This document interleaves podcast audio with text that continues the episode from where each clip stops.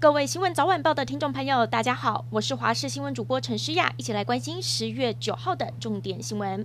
连续九天没有新增的本土确诊，但是今天台北市新增了一例，是一名一岁女童。十月五号出现了发烧、腹泻等等的症状，今天确诊了，因此今天的本土个案新增一例，它的 CT 值三十八。指挥中心也定调，这是一例旧案，对社区安全不会有太大的影响。另外，晚上八点半左右，立陶宛送来的第二批二十三点五九万剂 AZ 疫苗将会抵达台湾。国庆连假第一天，东港码头一早就涌现了大批的人潮，游客们搭船前往小琉球，而垦丁各地人潮满满，受到了台风外围环流的影响，沙滩已经插起红旗，游客得注意自身的安危。而这几天恰巧也是五倍券领取的期间，因此许多人都拿着刚领来的五千元振兴券消费来刺激经济。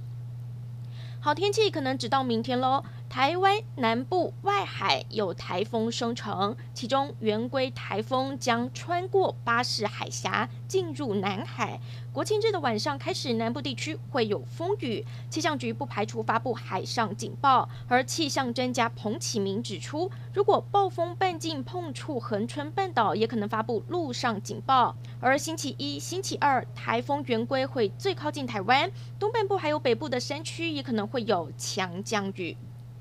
明天就是国庆日了，CH 四拐 SD 直升机要吊挂史上最大国旗进场，而地面部队依旧由三军乐队扛起表演大梁。今年也有不少的国军自制武器亮相，除了雄二、雄三、弓三等飞弹，陆射箭二飞弹和磐石针扰车更是首次在国庆正式曝光。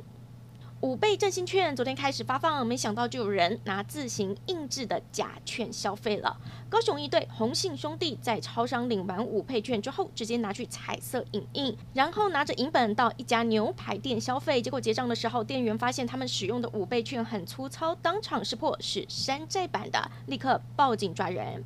受到疫情的影响而延期的台北电影节晚间举办了颁奖典礼，卡司阵容相当的坚强，邱泽和吴康仁携手颁发最佳剧情长片，林心如、谢盈萱、张震、ella、陈嘉桦等演员也会担任颁奖人。国际消息。白宫九月二十号宣布，美国会在十一月开始取消三十三国因为疫情限制入境的规定。美国 CDC 进一步说明了，只要接种了美国食品药物管理局 FDA 与世界卫生组织 WHO 认可的六种新冠病毒疫苗，可以入境美国。更明确地划定入境管制的标准，放宽入境管制的消息传出之后，美国航空雀跃不已，准备振翅高飞。感谢您收听以上的焦点新闻，我们再会。